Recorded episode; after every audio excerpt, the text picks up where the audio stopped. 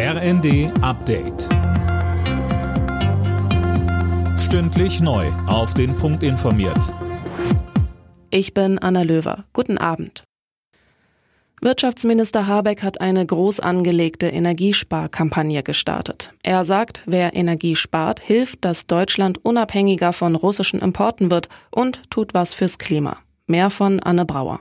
Habeck verweist auch auf die hohen Energiepreise, die Verbraucher und Unternehmen belasten. Der Grüne warnt vor einem ganz schwierigen Herbst, wenn die Heizkostenabrechnungen kommen und er betont, dass auch viele Kleinigkeiten wie ein neuer Duschkopf oder die Umrüstung auf LED in Summe wirklich was bringen. Mit dem Boot hat er ein breites Bündnis aus Verbänden und im Rahmen der Kampagne soll es nicht nur Ratgeber und Tipps geben, sondern auch Förder- und Beratungsangebote. Der Bundesrat hat grünes Licht für die Erhöhung der Renten und des Mindestlohns gegeben und den Weg für das 100 Milliarden Euro Sondervermögen für die Bundeswehr freigemacht.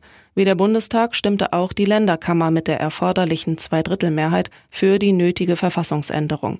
Der Leiter der bayerischen Staatskanzlei Hermann sprach von einem guten Tag für die Bundeswehr, mahnte aber auch, das Geld allein reicht nicht. Ohne eine Reform des Beschaffungswesens sind die beschlossenen Gesetze ein zahnloser Tiger. Wir brauchen hier dringend eine Beschleunigung und Vereinfachung, um die Einsatzbereitschaft der Bundeswehr zeitnah zu verbessern.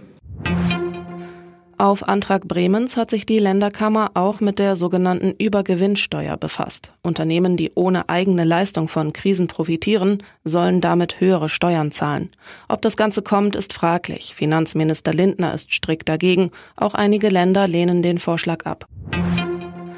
Auf deutschen Baustellen ist das Material so knapp wie seit rund drei Jahrzehnten nicht mehr. Im Mai meldeten laut IFO-Institut so viele Unternehmen Engpässe wie seit 1991 nicht mehr.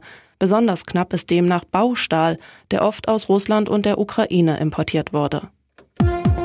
Alle Nachrichten auf rnd.de